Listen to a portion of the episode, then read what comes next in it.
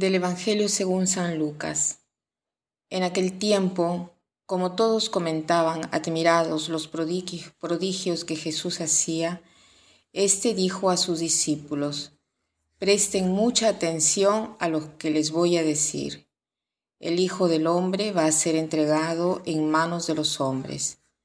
Pero ellos no entendieron estas palabras, pues un velo les ocultaba su sentido y se las volvía incomprensibles y tenían miedo de preguntarle acerca de este asunto. Estamos en el Evangelio de Lucas en el capítulo 9 precisamente, eh, después que Jesús les ha preguntado qué cosa pensaban ellos de él. Y después que Jesús había sanado a un endemoniado.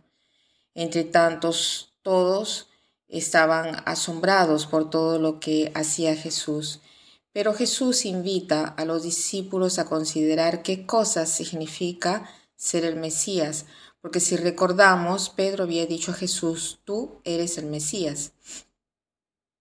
Entonces Jesús trata de hacer comprender qué cosa quiere decir esta identidad de Mesías. Dice a ellos abiertamente que deben comprender bien que Él está por, por, por ser entregado en manos de los hombres, pero dice eh, su pasión, su cruz. Los discípulos se imaginaban un Mesías glorioso, un Mesías victorioso, pero Jesús quiere hacer comprender que su modo de ser Mesías es a través del sufrimiento eh, de la cruz. Jesús dice eh, abiertamente, presten mucha atención, o sea, cuando Jesús quiere dar una enseñanza importante, dice esto, presten mucha atención, porque quiere que se entienda bien lo que está por anunciar, y es que quiere que entiendan que el Hijo del Hombre está por sufrir.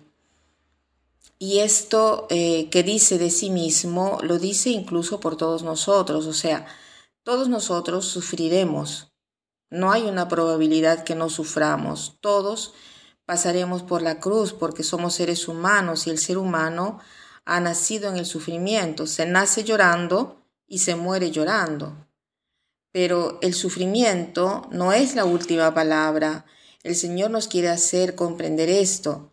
Si todos sufriremos porque somos hechos a imagen y, y semejanza de Dios, Dios se ha hecho en el Hijo, o sea, en Jesús nosotros eh, vemos nuestra suerte. En los hospitales, esas personas que están ahí parecen crucificados por el sufrimiento. Y tantas veces eh, para una persona que está acostumbrada, por decir, ¿no? A ir a misa cada día, hacer adoración, ¿no? Eh, si se encuentra en un hospital, no pudiendo hacer la adoración al Santísimo, eh, es, estar delante de estos enfermos es como hacer la adoración delante de estos crucificados. Debemos también ver cómo afrontamos la cruz, porque eh, que nosotros tenemos la cruz es cierto, se necesita saber qué cosa miraremos en ese momento. No nos debemos mirar a nosotros mismos con pena y decir, pero ¿por qué a mí? ¿Qué mal he hecho? Yo no me lo merezco. ¿En qué me he equivocado?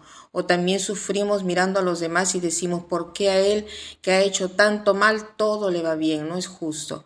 En cambio, en el momento en el cual nos encontramos en la cruz, debemos mirar al crucificado, debemos mirar a aquel que han traspasado, como dice la Biblia, y encontraremos tanta consolación y Jesús está ahí con nosotros para compartir tantas penas.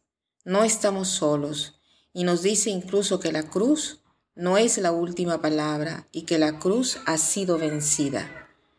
Hagamos entonces el propósito de no quejarnos de todo lo que nos sucede de negativo, sino de mirar eh, no a nosotros mismos con pena, ni mirar a los otros con envidia, sino mirar a Jesús, mirar su amor cuando nos sucede una cosa mala, en lugar de decir justamente a mí, decir cómo puedo vivir esta situación, cómo puedo amar esta circunstancia.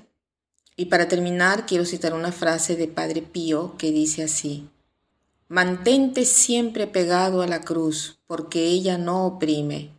Si su peso hace vacilar, su potencia la levanta. Que pasen un buen día.